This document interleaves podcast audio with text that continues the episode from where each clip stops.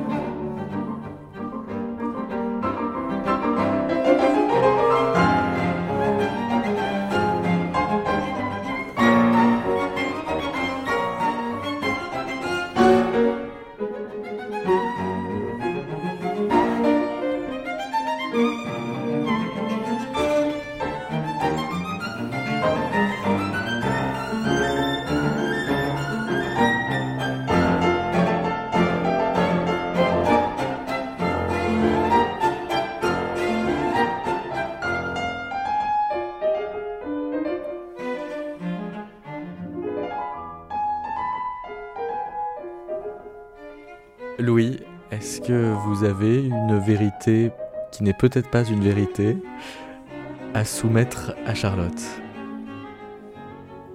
En concert, le réglage de la pique pourrait devenir un élément de superstition sur le fait de bien ou mal jouer.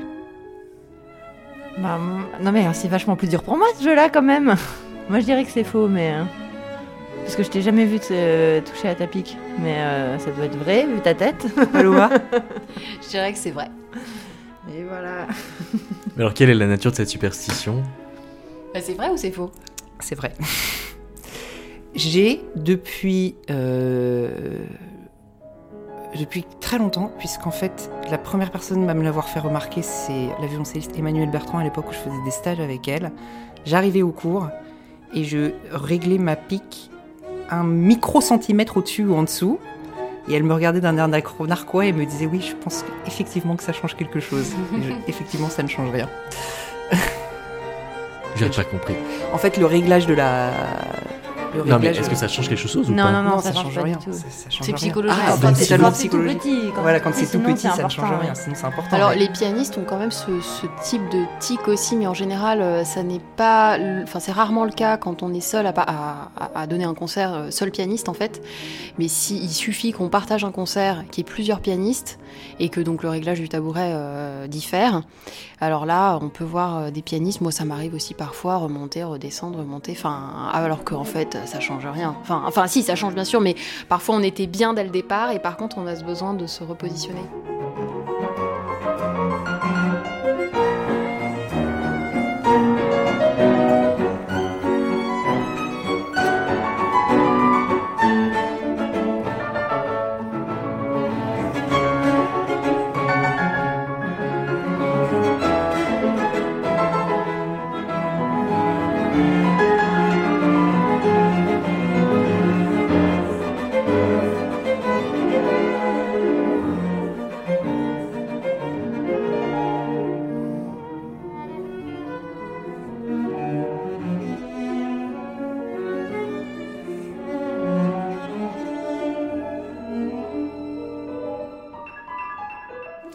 Non, mais ce qui est ambigu, c'est que quand vous dites euh, ça change rien, euh, en le qualifiant de superstition, c'est donc parce que ça ne change rien que vous dites que c'est une superstition, que, sauf qu'en disant que c'est une superstition, vous laissez penser que c'est important pour votre confort psychologique.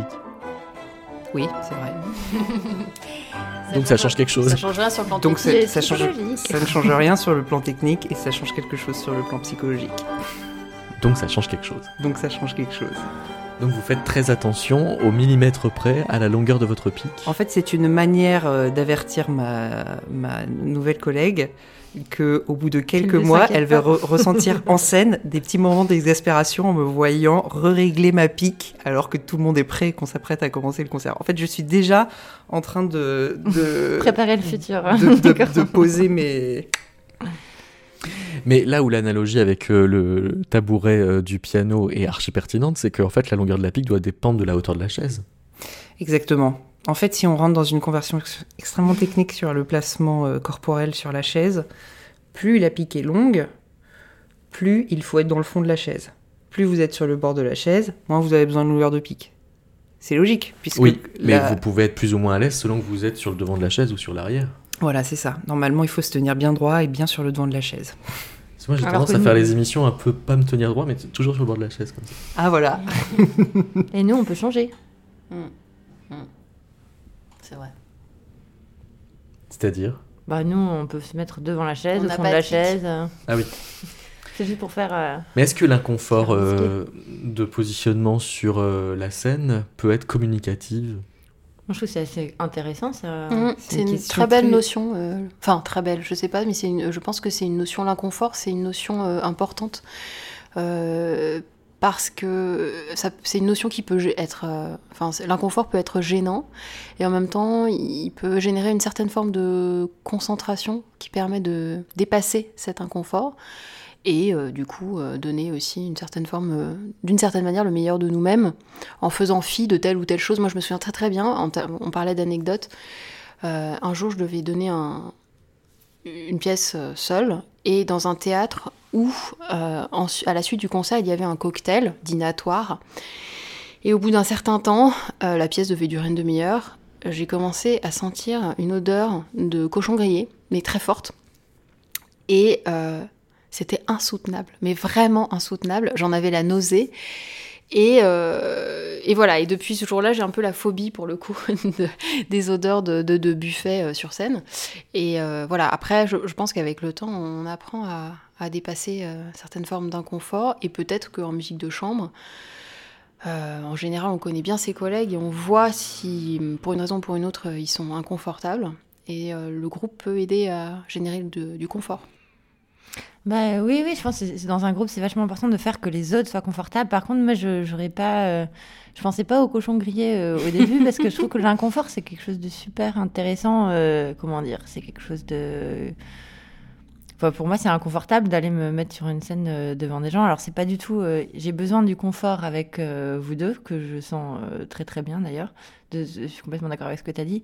Mais le fait de, de se mettre un peu en danger ou de sortir de Mhm. soi et de pas. euh, moi, je me rends compte, je suis jamais confortablement. Si jamais je suis confortablement assis sur ma chaise sans la moindre. euh, Alors il te manque quelque chose? Mais ça, ça veut dire en général que je joue pas. C'est pas très intéressant ce que je fais parce que.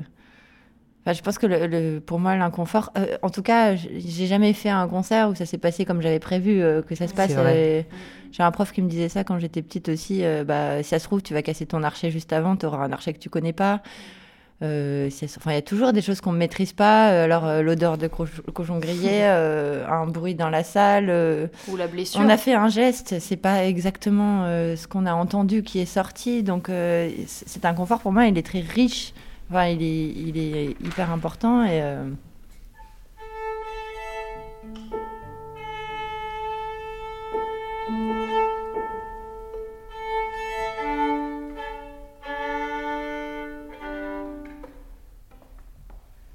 Alors Paloma, à quoi euh, sentez-vous que le mouvement lent de Dvorak est bien parti? Alors, c'est une très bonne question. Euh, bah déjà, si toutes les notes de mon accord sont à peu près bien positionnées. Euh, non, non, mais... Donc ça dépend de vous. Euh, ça dépend de moi. Après, je pense qu'en termes de, de- d'atmosphère et, et de ce qu'on veut y mettre, euh, je, je pense que la, liberté est extrêmement importante, la liberté et, la profondeur de la sincérité, je dirais, euh, de ce qu'on va, de ce qu'on, de la manière avec laquelle on commence, que ce soit moi dans mon accord, que ce soit les premières notes au violoncelle, puis euh, la, réponse quelque part qui va plus loin du violon. Enfin voilà, tout, ça, ce sont des éléments qui. Après, je je crois que je, ne pense plus que parce qu'une œuvre commence bien, elle se passe bien. Je pense que euh, voilà, on peut faire un très beau début et puis finalement après il y a des choses moins bien ou rater un début après que c'est absolument extraordinaire. Je pense qu'avec le temps on revient un petit peu sur des peut-être des idées préconçues qu'on peut avoir.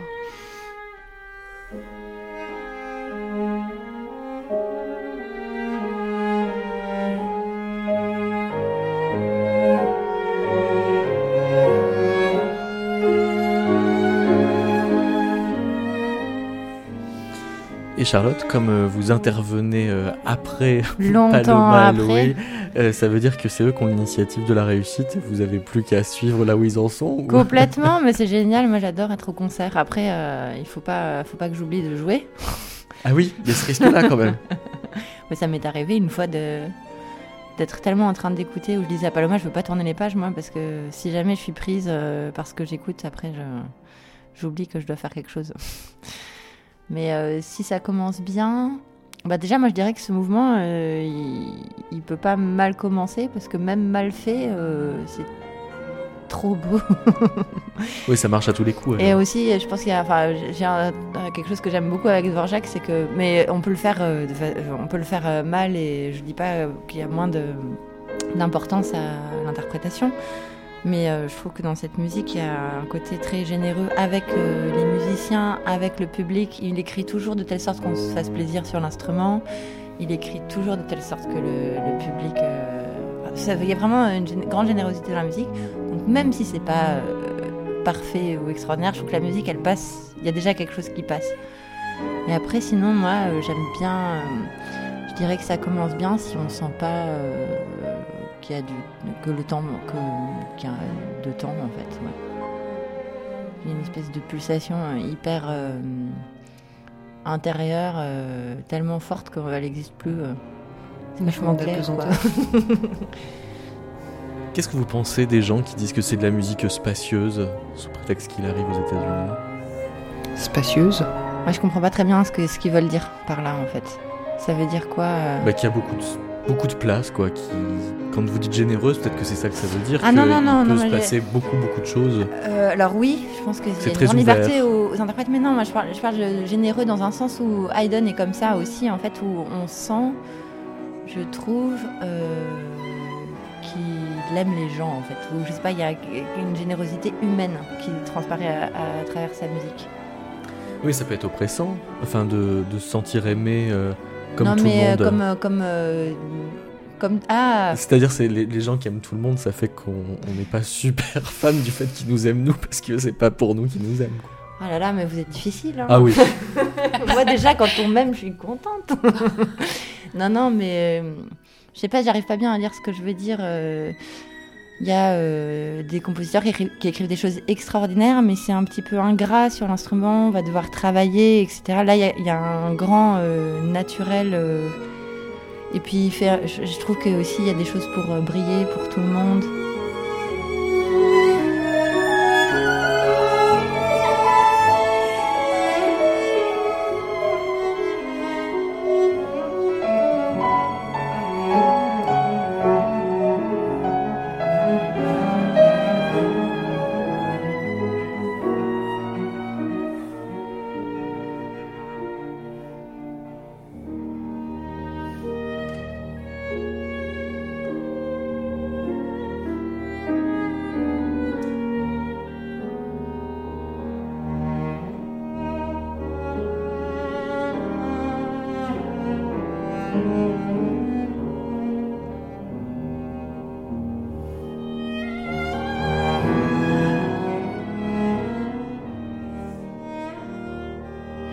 Quelle grande décision l'auditeur de Dvorak pourrait-il prendre en écoutant le trio?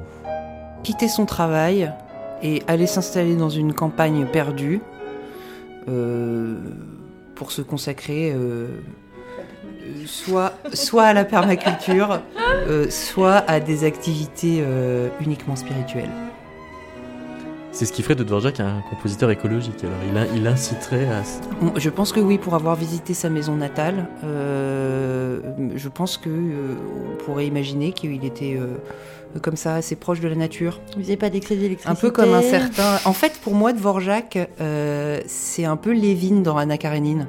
C'est un peu le, euh, le gentleman farmer euh, attaché à ses, attaché à, à, à ses entre guillemets, hein, ses paysans et puis attaché à ses terres avec une espèce de, de connexion à des, à des, des grandes valeurs euh, humaines qui le dépassent, etc. Puis dans lesquelles il ressent une forme de confort aussi. Je pense qu'il y a, il y a de ça dans sa musique. Qui dans le trio Karénine a décidé que le trio allait s'appeler Karénine? C'est Louis. Je crois que c'est vrai. Disons que tu l'as suggéré et qu'on s'est dit, mais, mais bien sûr. À cause de Lévin? Ouais. Ah oui? Mais oui, tout à fait. Pourquoi? Mais parce que euh, euh, je trouve qu'il y a une, euh, une grande générosité et une, une volonté d'humanisme dans ce personnage. Et je pense que quand on crée un groupe de musique de chambre et qu'on on se lance là-dedans, on est plein d'idéaux en fait. Alors, je sais pas si euh, euh, 11 ans après, je, pourrais euh, fonder un ensemble. Je pense pas que j'aurais les mêmes, euh, euh, réflexes et les mêmes, le même imaginaire. Je pense pas que ce serait le même imaginaire qui se déploierait. Mais j'aime l'idée que, le fait de s'appeler de Karénine nous rappelle ce dans quoi on était quand on a, fondé ce groupe.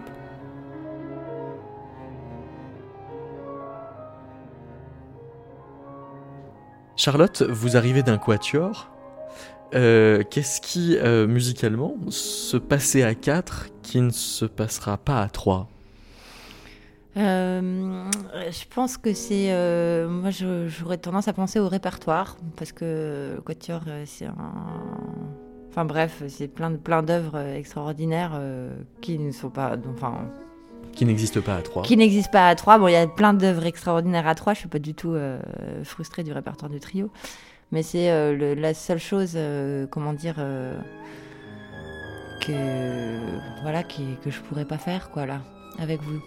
Encore que euh, là, euh, il y a des transcriptions assez fantastiques que je découvre et euh, je pense qu'il faut pas se priver. En tout cas, euh, De faire à 3 ce que d'autres font à 4 bah pourquoi pas. Enfin là, on- je vous dis ça dans le vide parce qu'on n'a pas euh, une œuvre en tête, mais. euh, Non, mais parce que est attaché quand même euh, au quatuor une espèce euh, de. Je sais pas, de, de, de fantasme de la, de la perfection du 4, euh, du côté. C'est vrai. Enfin, C'est bah, c'est vrai, mais c'est vrai aussi du, du chiffre 3, euh, je pense. euh, Oui, mais c'est pas le même. Non, non, c'est pas C'est un autre c'est- équilibre, C'est vrai, ouais. c'est tout à fait différent. Mais. euh, Non, mais le, le- c'est sûr, c'est pas une discipline tout à fait euh, pareille. Mais 3, du coup, c'est une personne de moins. Donc, moi, je trouve que c'est moins compliqué. Enfin, l'équilibre est plus naturel. Et. Voilà, c'est déjà pas mal. Après, je me, je me demande. pour moi, c'est pas très. Enfin, pour moi, c'est pas très très important la formation. Je vois, je pense que pour un compositeur, quand il veut dire quelque chose, il, lui faut plutôt. euh, il pense plutôt à telle formation ou telle autre.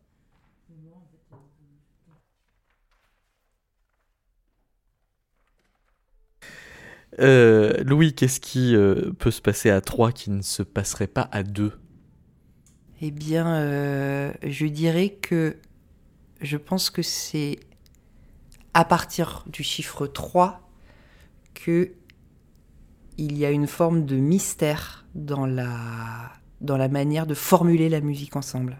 Parce que je pense que quand on est dans un dialogue, il y a un espèce d'aller-retour qui se crée. Je donne et je, reçois d'une seule même personne, d'une autre identité. Alors que à partir du chiffre 3, à partir de 3, je pense que on est amené à des terrains de partage, notamment de la conception du temps ensemble sur la scène.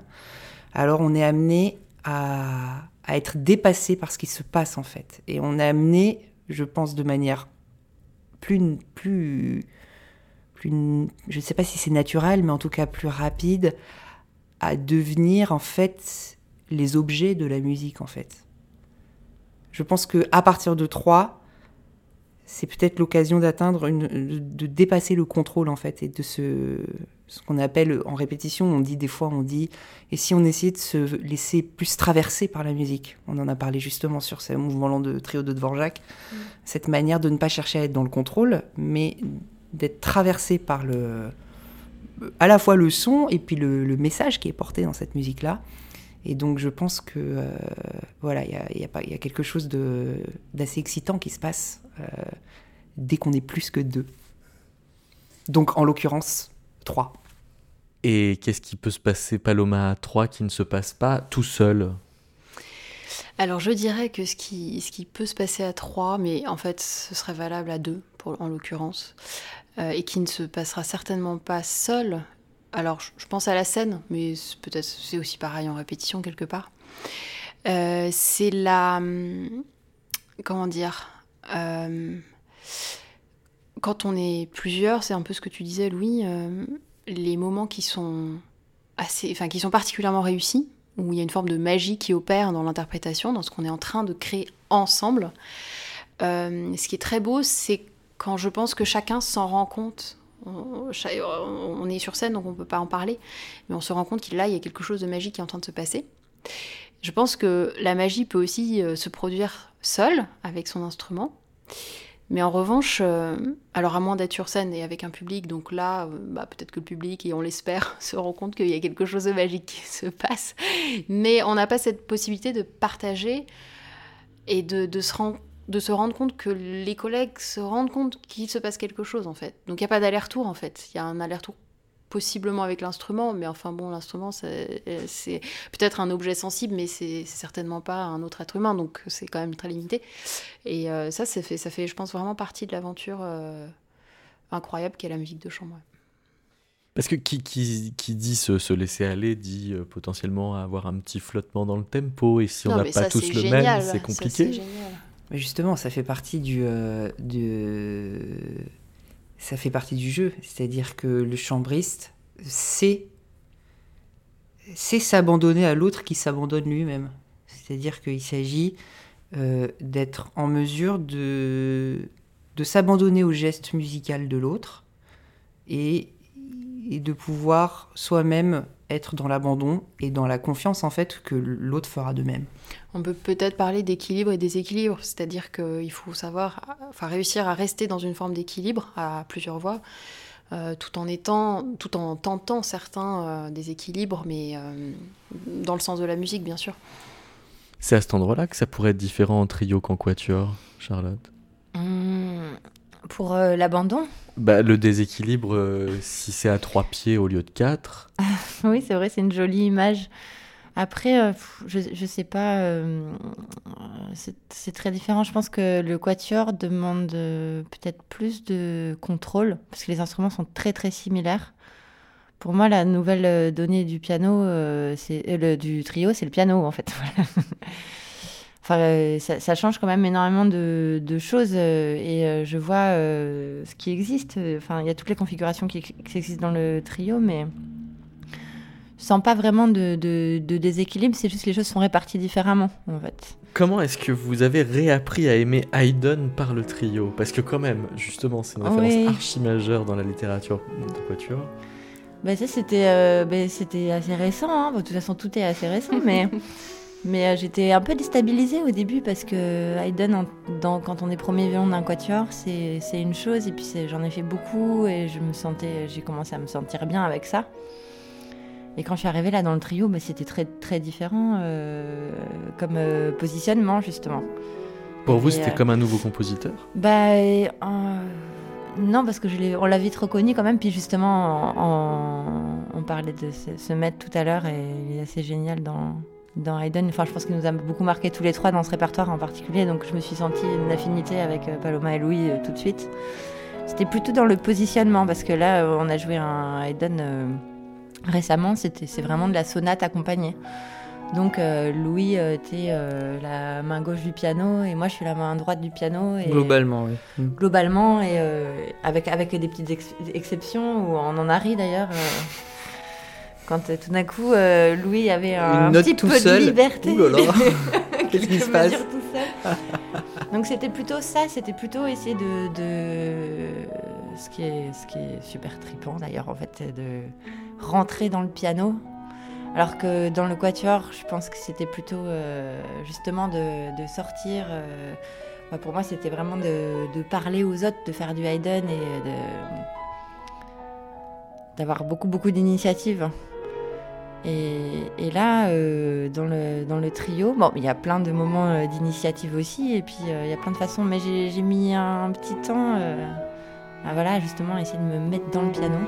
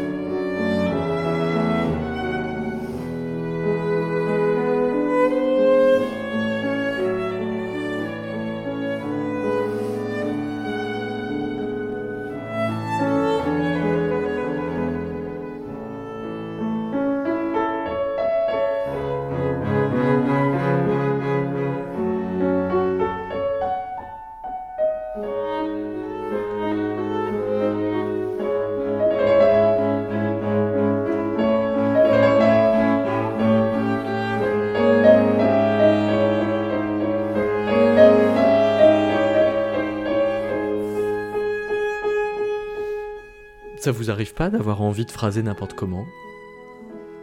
Alors moi j'aimerais bien déjà phraser euh, bien.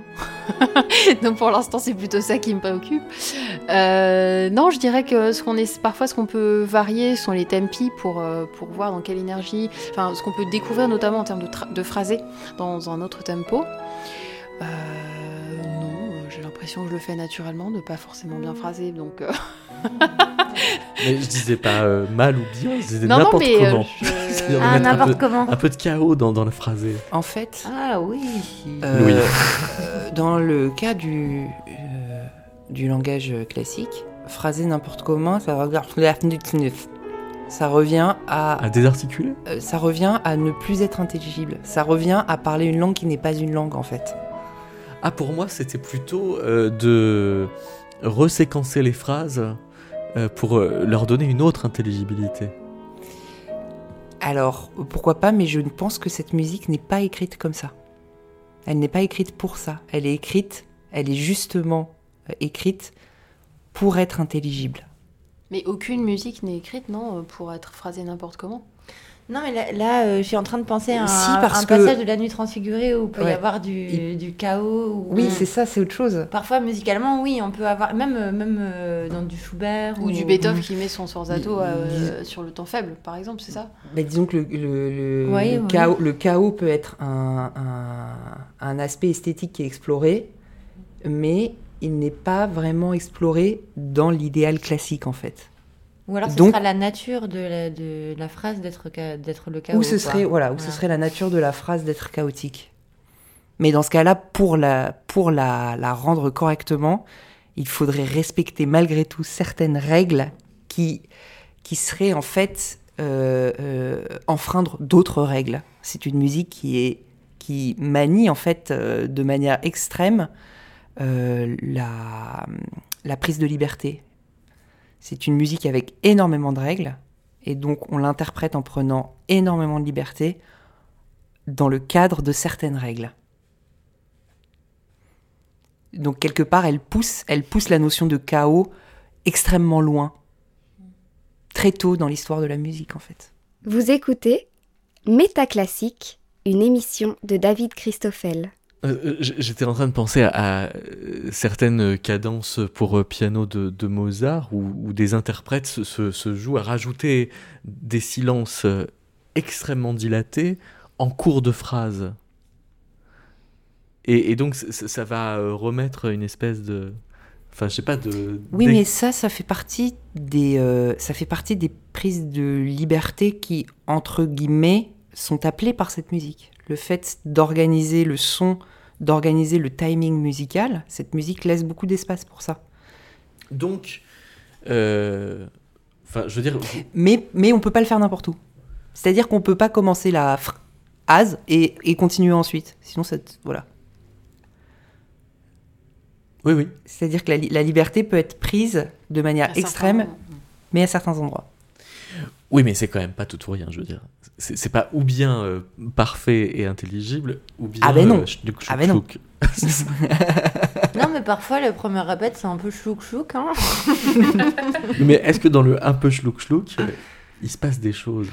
Oui, oui. euh, Mais c'est quand même mieux quand c'est c'est intelligible. hein.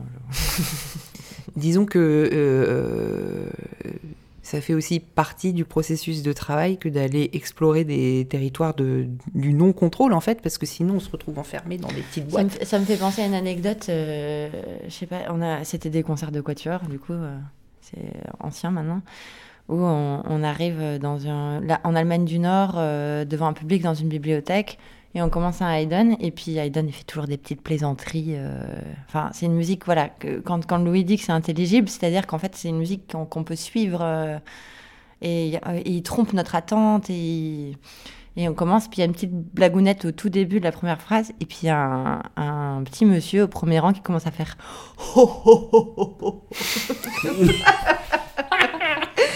In Germany. J'étais complètement euh, désarçonnée parce que ça m'est jamais arrivé d'avoir. euh, Enfin, nous, ça nous fait rire en répétition. On est à fond, on est Mhm. passionné dans notre monde, euh, un peu parfois euh, à côté du, du monde réel. Mais c'est. Enfin, il y a ce côté intelligible. c'est- ça que j'entends. C'est que c'est une musique qu'on on peut vraiment tout comprendre.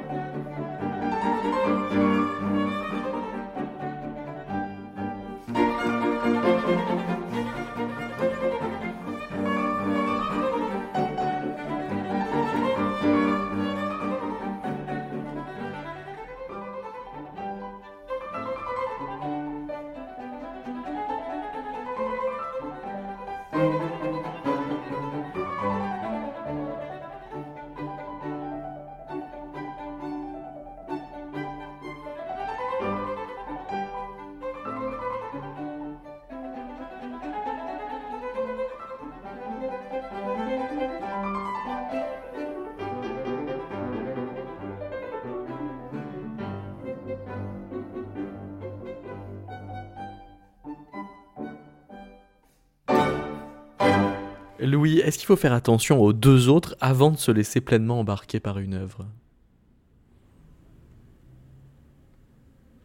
Euh, je pense que oui. Et je pense que euh, la tendance pourrait être de justement de ne pas le faire, de se laisser embarquer par l'œuvre.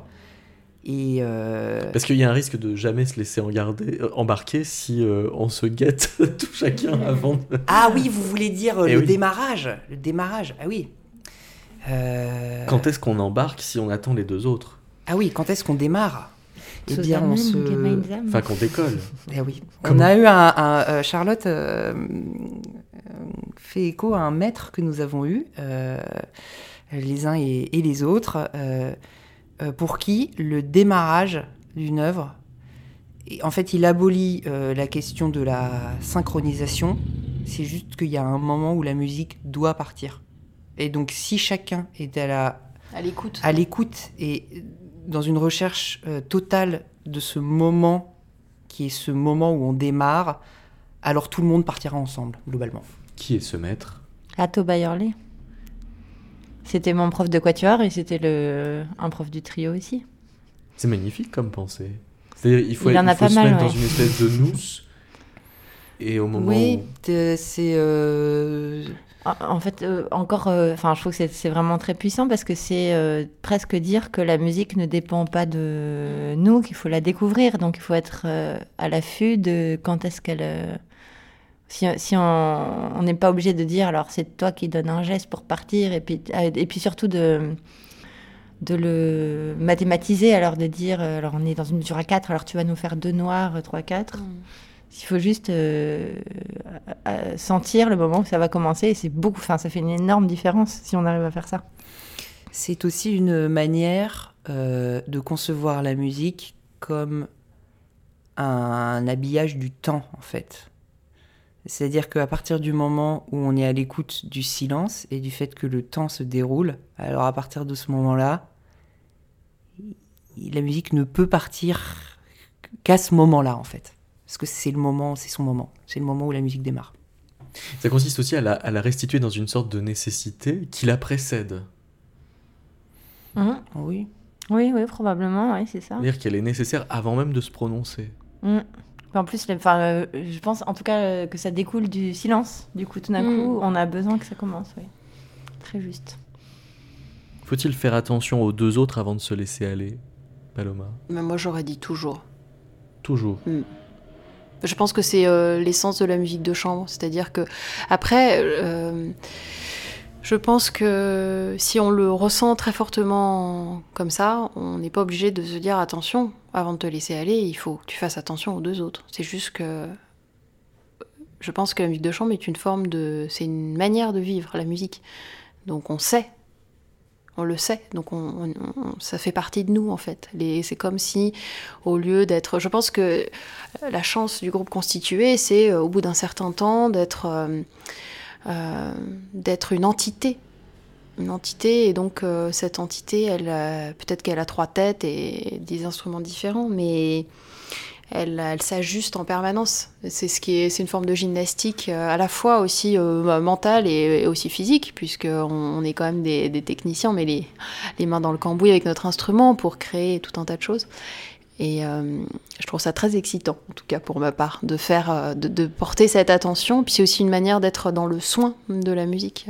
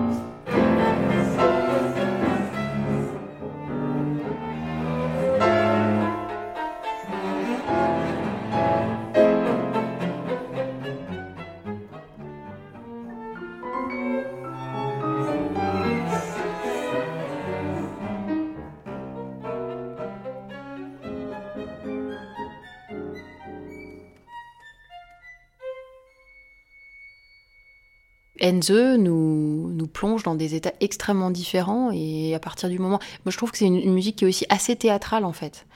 Euh, c'est une musique effectivement de la superposition.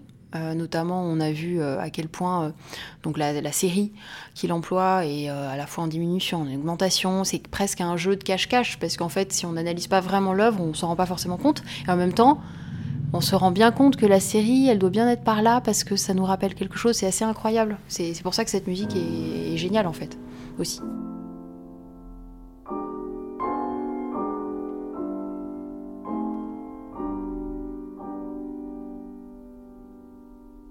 Ça veut dire que c'est une intelligibilité qu'il faut aller chercher?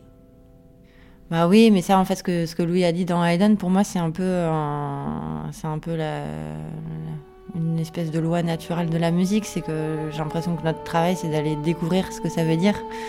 Parce qu'après, quand on se retrouve devant des gens à raconter un truc qu'on comprend pas, il y a peu de chances qu'ils comprennent aussi. Donc, mais c'est exactement ça. On a, on a cherché euh, en répétition et euh, comme tu dis, je pense qu'on le sent un petit peu parce que Mhm. moi, je me souviens des premières lectures où je me disais, euh, enfin, je voyais qu'il y avait des choses qui, qui recommençaient et tout ça, et on a dû chercher pour voir exactement ce qui se passait. Je pense que tout le détail n'est pas perceptible, mais quand Mhm. même.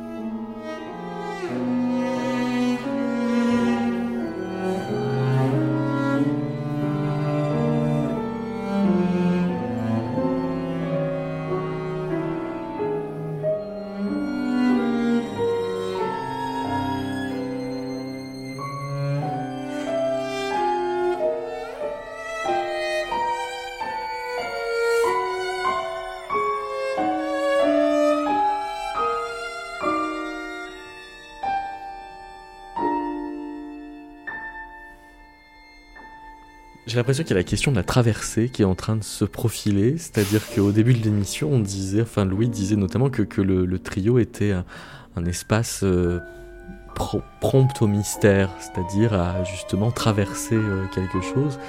Sauf que si on sert l'intelligibilité, on risque de ne pas traverser grand-chose, on risque de juste mettre sur un plateau euh, une belle œuvre. Qu'est-ce qui se passe au-delà une fois qu'on a servi cette intelligibilité, qu'on a restitué Non, mais je crois que je crois qu'en fait, quand on, on est là en train de dire, on essaie de comprendre, on essaie de, de rendre ça intelligible, on essaie de tout, bah, tout ça. Si, si on essaye aussi fort, c'est qu'en fait, euh, ben, on comprend pas, on comprend pas tout, et puis on est un peu perdu, et puis euh, je pense que la musique, elle peut, j'aurais bien du mal à définir ce que c'est, mais en tout cas, elle peut parfois il y a des espèces de bribes de sens ou d'évidence qui apparaissent, et puis euh, d'ailleurs, euh, ça nous échappe tout de suite une fois qu'on l'a trouvé. Et... Mais ça donne l'impression qu'on on- on se met juste en deçà pour qu'elle elle reste au-delà. Euh, vous voulez dire en deçà de nous, euh, comme Que, euh, que nous interprètes, enfin que vous Ah, interprètes. je vous- pense qu'on n'a pas besoin de ça. Enfin, je pense qu'on est de toute manière, comme tu le dis, Charlotte. Euh, la musique nous dépasse. C'est-à-dire que déjà, on, à moins, et là c'est ce qui est formidable quand on joue de la musique contemporaine et que, l'on peut être en lien avec des compositeurs et, qu'on peut leur poser des questions en fait sur ce qu'ils ont voulu euh, euh, signifier entre guillemets. Ça c'est absolument génial. Après, on n'a pas besoin de se positionner, il me semble, en deçà pour justement la laisser. Euh, Rester au-delà. oui, enfin, je, je crois que c'est naturel. On n'a pas besoin de. Au contraire, on essaye d'être à, s- à- à- pas à sa hauteur, mais de, de la comprendre le mieux possible. Donc, euh, Ouais, elle est assez En tout grande cas, pour, qu'on se mette euh, tous dedans, non? voilà. Ouais. c'est ça. En tout cas, pour répondre de manière euh, très très pragmatique à votre question, euh, oui, c'est vrai. Nous allons, nous essayons de, non pas de la, de la désosser, mais d'en découvrir tous les, tous les secrets. Et dans le même temps, elle nous dépasse totalement et on se laisse faire par elle. Et je ne sais pas pourquoi et comment, mais le fait d'aller l'explorer, dans tous ces tréfonds par des moyens analytiques ou des moyens sensibles aussi différents. ou des moyens poétiques, ou des moyens, voilà, toutes sortes de moyens qui nous permettent de comprendre comment et pourquoi on éprouve telle et telle sensation euh, en jouant ou en écoutant de la musique, eh bien, euh, toutes ces recherches n'empêchent pas le fait d'être surpris au moment de l'interpréter, en fait, et d'être dépassé par elle. Donc de vous laisser surprendre par euh, une œuvre que pour autant vous avez tout fait pour maîtriser, là où on pourrait se dire, une fois que vous en maîtrisez parfaitement le langage, que vous la comprenez très bien, vous pouvez vous amuser à la balader, à l'emmener un peu haute part, à la, à la déplacer légèrement pour la faire fait, On le fait, c'est tout à fait euh, l'un des, l'un des plaisirs euh, du groupe de musique de chambre que de, que de laisser, euh, que de laisser l'œuvre s'ébattre dans son paddock après la première performance. Et, et, de la regarder, de, de voir comment elle, comment elle change et comment elle évolue, comment elle grandit. Donc c'est vous qui la traversez dans ce cas-là? C'est toujours nous qui traversons les. Euh, enfin, c'est elle qui traverse. C'est elle qui.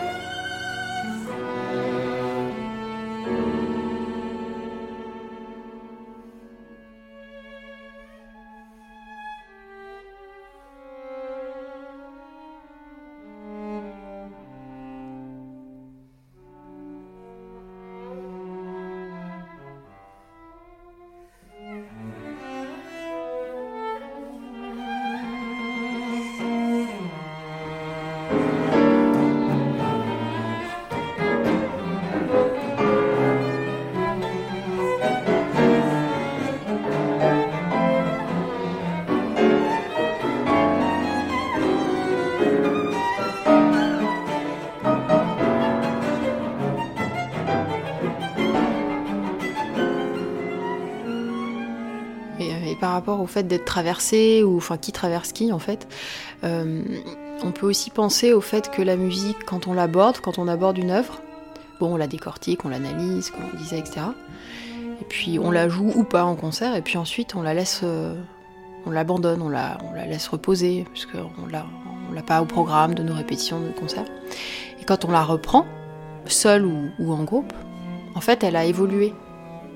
Et donc euh, l'idée de la maturité euh, d'une œuvre qui, qui, traverse le temps, en fait, on traverse le temps avec elle et elle traverse le, temps un peu avec nous. C'est-à-dire que quelque part, qu'est-ce que c'est que la musique? Alors il y a plein de définitions possibles, mais une des définitions, et, du coup on est en lien avec la, définition de l'interprète aussi, c'est que avant d'être rendue vivante par euh, justement un musicien qui va s'en emparer entre guillemets, elle est sur du papier, enfin dans la musique dite classique, et donc, euh, elle a cette existence propre, elle est indépendante de nous. Et puis, euh, en fait, il y a toute cette, euh, cette, idée, je trouve, de l'incorporation au corps et à l'esprit. Et donc, qu'est-ce qui fait que quand on va reprendre une œuvre, on l'aura déjà traversée, elle va nous retraverser, et en même temps, elle a évolué. Enfin, c'est incroyable. C'est il y a quelque chose de complètement impalpable et d'assez grisant euh, parce que parfois on travaille pas et après c'est mieux en fait. Mm. On a travaillé et après c'est mieux, c'est-à-dire que les choses sont moins marquées et on sent moins l'effort. En fait, c'est digéré, c'est ça se décante et il y a un mouvement comme ça qui me paraît euh, vraiment essentiel dans le rapport à la musique.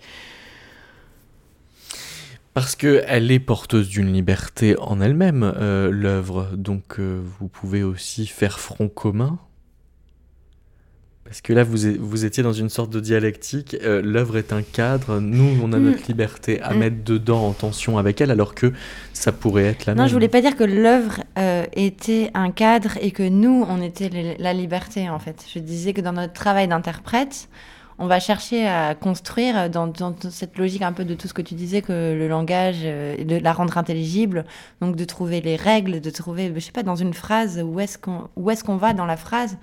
Quel, est notre but dans cette phrase euh, Si on fait quelque chose de, très fort ou de une exclamation, je sais pas quoi, peut-être le silence. Après, on a besoin de temps pour. Euh, ou, euh, enfin bref, on cherche des tas de, cadres comme ça pour comprendre que ça a donné un sens à ce qu'on a. Mais ce que je voulais dire, c'est que hum, après, quand on joue, si on recrache tout ce qu'on a décidé, bah, il n'y a pas de musique. Là, on applique le plan et tout ça. Bah, à ce moment-là, une machine, elle va le faire mieux que nous. Il y a, euh, à partir de là, une fois qu'on a établi un cadre, on peut commencer à être libre. Et en plus, encore plus à trois, je trouve. Une fois qu'on a, eu, on a travaillé, on a créé un, un sens commun, et eh ben on va pouvoir prendre de la distance et se surprendre. Et, et ce que je voulais dire, c'est que si jamais on ne fait pas ce travail de cadre, on ne peut pas être libre. En fait, c'est juste l'anarchie. Euh, mais j'adore l'anarchie. Hein. Moi, je, enfin, j'adore euh, faire des surprises en concert et que ce soit pas. J'ai pas du tout envie de faire un truc tout rangé. Euh. Mais s'il n'y a pas de, sens, on peut pas. de, support, en fait. Oui. Mm. Ouais. Et après, dans l'œuvre, je pense pas que l'œuvre en elle-même, elle soit euh, elle n'est pas ou cadrée euh, ou libre. Enfin oui, alors quand on est dans une cadence euh, et on sait qu'il va falloir faire du roubateau ou, et que quand on est dans du répertoire très contemporain où il y a trois indications par note, et eh ben on sait que bon avant de respecter tout ce qui est écrit, on a du boulot. Mais je pense que ça m'a beaucoup parlé, euh, ce que tu dis. En fait, il y a quelque chose de lors de la digestion, une fois qu'on s'est approprié l'œuvre, et pour ça, c'est le meilleur moyen, c'est ça, c'est de travailler. Moi, j'adore être dans le trio pour ça aussi, parce que là, on a joué Jacques, euh, et puis après, on va le rejouer, et puis on va le rejouer, et puis on va le rejouer dans. Et ça sera jamais le même, et, et, ça, après, ça commence à faire partie. Euh, on la possède dans, dans le sens qu'on n'est on n'est pas obligé de. On se rend plus compte qu'on est en train de faire quelque chose sur notre instrument, on la, elle fait partie de nous, quoi. Et c'est là où je trouve qu'on commence à être libre. Et dans Anna Karenine de Tolstoï, qui traverse? Oh, C'est terrible cette question. Qu'est-ce qui traverse alors? Le destin. Anna, Anna, Karenine euh, traverse. Euh, oui, elle. Euh, où est traversée Où elle est traversée. Elle est traversée par, euh, par cette euh, évidence amoureuse irrépressible et, euh, et, qui va en fait à l'encontre de tout ce qu'elle avait, de tout ce qu'elle avait prévu, quoi. Mm. Donc elle est, oui, elle est, elle est traversée et elle est, elle est l'objet de, ce, de, ce, de, ce, destin tragique et, amoureux. Hum, après, les personnages sont tous euh, traversés par des convictions euh, euh, différentes et plus, ou moins fortes auxquelles ils s'accrochent quand même de manière assez prégnante.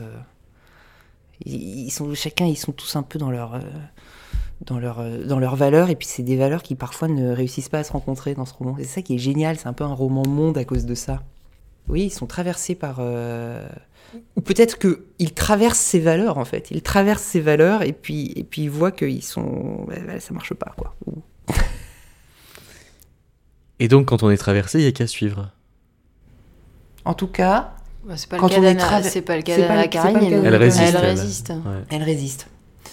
Euh, après, bon. Euh... Euh... Anna Karenine est un roman qui parle fort peu de musique. Et là, on parle de la musique qui nous traverse. Est-ce que euh, le rapport à la musique, c'est un, est-ce que ça peut être, est-ce qu'on peut trouver un équivalent dans le rapport à l'état amoureux qui est tel qu'il est décrit dans Anna Karenine? Je t'aime et t'es toujours aimé. Quand on aime ainsi une personne, on l'aime telle qu'elle est et non telle qu'on la voudrait. Euh, j'ai choisi cette citation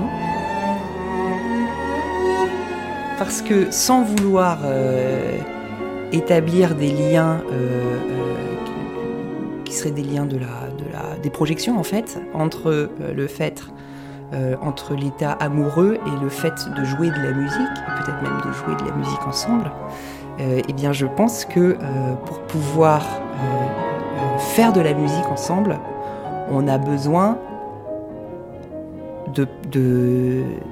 d'accepter les voix musicales telles qu'elles sont. Donc ça veut dire de les aimer Sinon, on peut pas jouer ensemble. Sinon, on n'arrive pas à jouer ensemble. Ça marche pas. Sinon, ça, euh, euh, cette, espèce de chose de, l'échange et de l'harmonie ou, du chaos, enfin, ou en tout cas cette espèce de lien euh, karmique qui s'établit entre les, entre les, les artistes ne peut pas exister. Et puis surtout, on peut pas construire. Et On peut pas construire avec un. J'allais dire un fantôme, avec un fantasme en fait. on ne construit qu'avec une forme de réalité. euh, Oui. En acceptant la réalité, euh, puis la sienne aussi quelque part. Tant qu'à faire.